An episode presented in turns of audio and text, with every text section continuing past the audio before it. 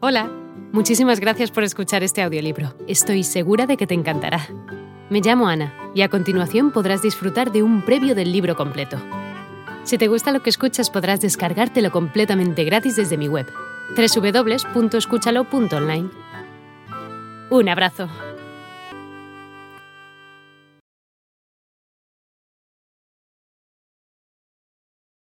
La supervisora le dio permiso para salir en cuanto acabara el té de las muchachas, y María esperaba, expectante.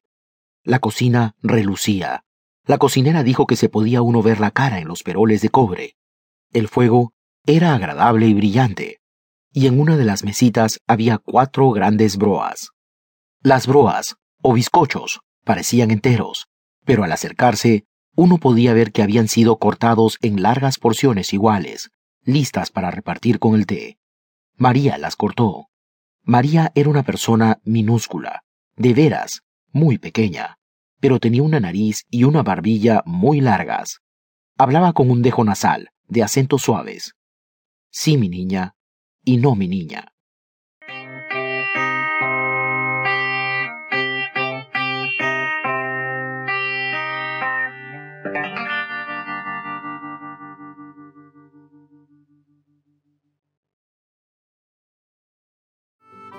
Hola de nuevo. No está mal para ser solo una pequeña muestra, ¿verdad? Si te ha llamado la atención, recuerda que encontrarás este audiolibro completo y gratis en www.escúchalo.online.